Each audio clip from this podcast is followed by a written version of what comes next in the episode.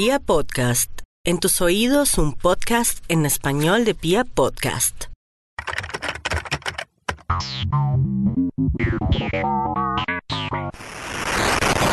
Buenas, ¿cómo están? Bienvenidos a su tercer podcast del cibercrimen hoy y ahora. En esta ocasión les voy a mostrar o les voy a, digámoslo así, voy a ponerlos en contexto de una situación que se viene presentando mucho en las redes sociales. Hablamos en nuestro primer podcast de varias situaciones. Una correspondiente a la suplantación de identidad y a la información que podíamos dejar expuesta en las redes sociales cuando íbamos a publicar o a postear información personal, laboral o social. Y otra eh, referente a todo lo que tiene que ver con nuestra lista de contactos. Muchas veces nosotros no hacemos una buena higiene informática una buena higiene digital, más que todo, y revisión de esos contactos que obtienen información o que están viendo nuestra información privada o personal, compartida nuestra familia, compartida nuestros contactos que sí son reales y los otros contactos ficticios. Esas situaciones se han venido desarrollando a través de situaciones que el cibercrimen se ha dado cuenta que son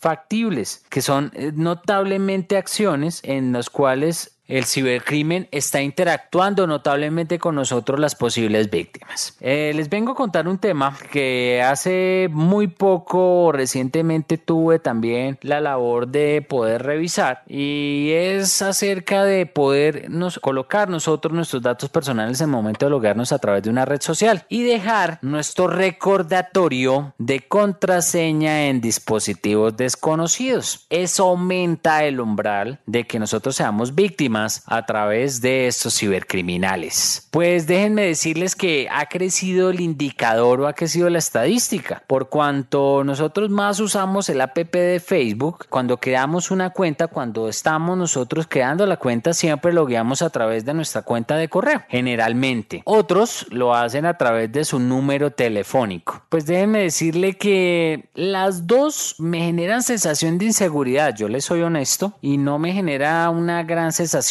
puesto que uno debería destinar y clasificar ese acceso con una cuenta distinta en cada red social. Me explico. Si yo tengo una red social de Facebook en la cual me conecto todos los días y todo el tema, por favor no centralicen todo a través de esa, cuenta de correo personal. ¿Por qué? Cuando me pidieron asesoría sobre este caso en particular, la persona había perdido el acceso a todas sus cuentas, la de Instagram, la de Facebook, la de Twitter y fue una catástrofe total. ¿Por qué? Porque nosotros logueamos toda la información en un mismo paquete. Acción que el cibercriminal también conoce. Por ingeniería social nos puede sacar que nosotros tenemos logueada la cuenta aquí, que nosotros tenemos logueada la cuenta aquí y si tiene acceso a la información del mismo equipo, del mismo dispositivo y le dejamos como recordatorio, pues él va a tener la ventaja de poder acceder a la información que se encuentra allí recordada y poder hacerse de nuestra cuenta personal de Facebook, personal de Twitter y personal de Instagram. Poder tener un paquete de esto es, es una mina de oro para un cibercriminal. Entonces entiéndase que no debemos de dar esa papaya frente a esto. Recientemente, y estoy hablando de septiembre, no estoy hablando de un mes distinto en este año 2019, eh, se conoció que más de 188 mil millones de datos fueron expuestos de personas en el Reino Unido acerca de logueos masivos enviados a la red social Facebook. Y esto se tuvo que ver cuando el uso de una aplicación Facebook con otras aplicaciones se entremezclaba y le damos permisos a otras aplicaciones y una de esas aplicaciones falló. Fue ciberatacada por los cibercriminales o los ciberdelincuentes. Se expuso esa gran cantidad de datos y se confirmó que esa información fue una pérdida de información notable que tenía Facebook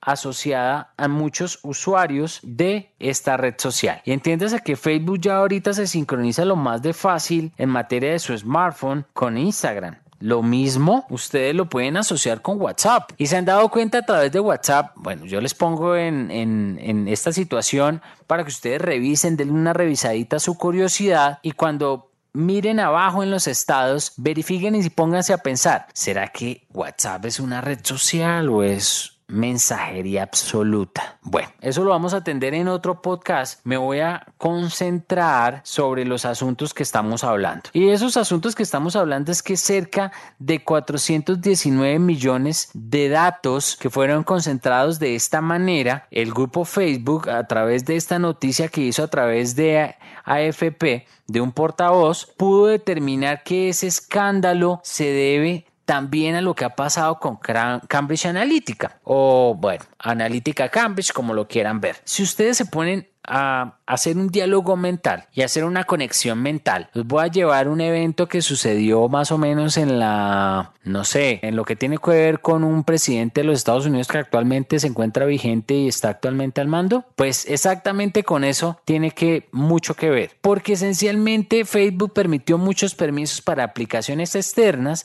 y poder intercambiar datos. Nuestros datos cedidos a través de Facebook hacen parte del gran cúmulo comercial que utiliza esta red social. Por eso cuando yo les decía en el primer podcast, y acuérdense mucho, que les mencionaba, ojo, revisemos los contratos de adhesión y de términos y aceptación hasta dónde va mi dato y cómo lo pueden comercializar. Pues lógico, no estamos en el, en el continente de Sagrado Corazón, pero sobre esos datos de teléfono que se expusieron de todas estas personas, de esa aplicación que fue hackeada, eh, bueno, más adelante vamos a hablar de hacking y todo lo demás, pero que fue expuesta, los cibercriminales la utilizaron para poder hacer secuestros de SIM cards, de hacer reposición fraudulenta de SIM cards, realizar lo que hoy es bien llamado una técnica que se llama swing swapping o reposición fraudulenta de, de tarjetas de chip de teléfono y con ello poder realizar muchas cosas. O sea, fue una mina de oro para los cibercriminales. Desen una paseadita algún día de estos por dar web y se van a dar cuenta de todos esos datos que quedan por allí flotantes y que son de esas pobres víctimas que mmm,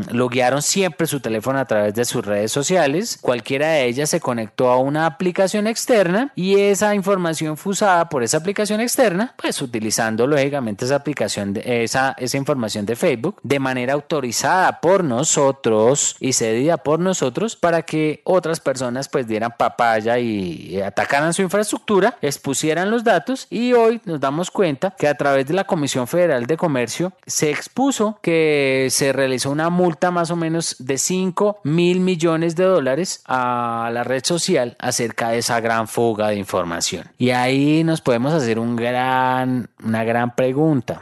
Usted puede ir en su carro ahorita hágalo con cuidado. ¿Será que mi información se encuentra dentro de esos 419 mil millones o 419 mil datos que fueron expuestos por esa aplicación y que fueron logueados a través de Facebook?